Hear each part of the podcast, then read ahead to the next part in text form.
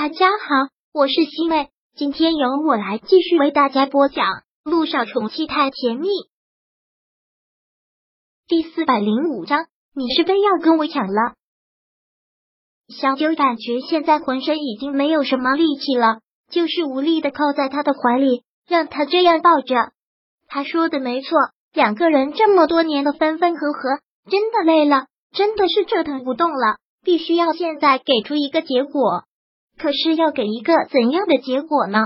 是不是冥冥之中的安排？两个人之前都已经放弃了，都已经要彼此自己过生活了。但现在陆亦辰，你不要逼我，真的，请你不要逼我。你知道现在我很难做。小九现在就被夹在两个男人之间，一边是自己爱的男人，一边是照顾了自己两年他不能辜负的男人。不管选择哪一个。他内心都会有极大的犯罪感，甚至现在他都有一种冲动，两个都不要选，要不然伤害哪一个，他心里都会很疼。你放心，我不会逼你，这一切都交给我来做。我说了，我会让他知难而退。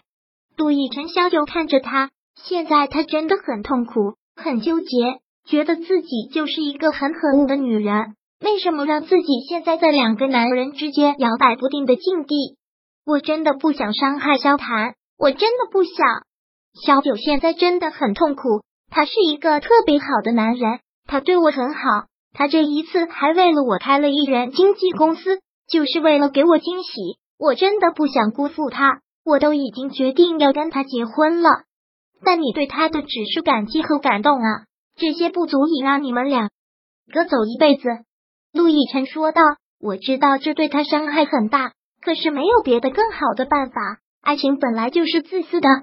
我现在没有办法做到完全的退出。祝你们两个幸福，因为我明明知道你跟我在一起才会更幸福。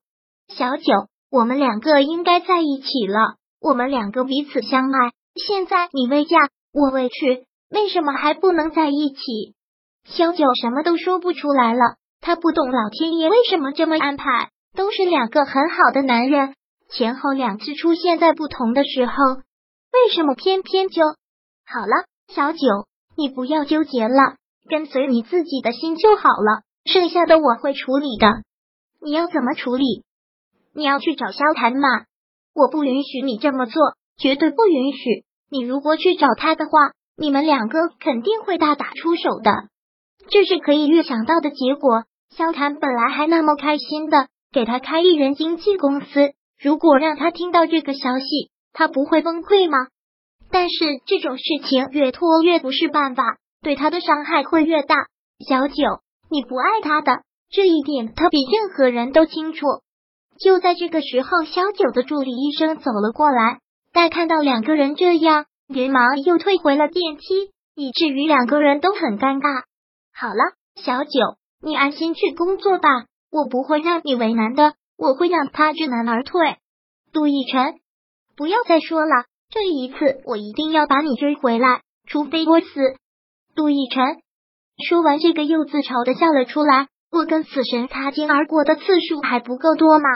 我还怕什么？赶紧去忙吧。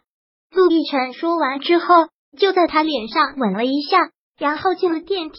他走了有几秒之后，萧九才反应过来，连忙跑过去。到现在电梯已经下去了，他真的是太担心了，心慌的不得了。这个男人会直接去找萧谈吗？果然，陆亦辰没有其他更好的办法，只能是挑明了去跟萧谈说。陆亦辰去他公司的时候，他正在开会，萧谈就在他的招待室里等，等了足足有两个小时。萧总，陆先生在招待室已经等了您两个小时了，说有很重要的事情找您。陆先生，哪位陆先生？萧谈锁紧了眉头。陆亦辰是知道了，一听他来找他，萧谈就知道没有什么好事，隐隐也能预感到什么。陆总又什么时候来美国了？萧谈进到招待室，看到他，先问了一句：“今天一早刚到。”萧谈微微的耸了耸肩：“刚到就来找我，还真是让我有些受宠若惊。前段时间乔家出事。”我都已经知道了，因此让你受了连累，我也觉得很吃惊。不过现在没事了就好。不过是协助调查，现在已经没事了。是啊，还好有惊无险。萧谭笑了笑，然后又问杜总：“这样的身份，等了我两个小时，什么事？是为了萧九的事？”猜到了。萧谭很从容的点了点头。他来找他还能有什么事？我跟乔丽离婚了。一听到这句话，萧谈握着水杯的手好像一个打滑，差点就让水杯掉到了地上，然后将水杯放在了桌子上，目光很犀利的看着他。然后呢？想把小九从我身边抢走？不是抢，他本来就是我的。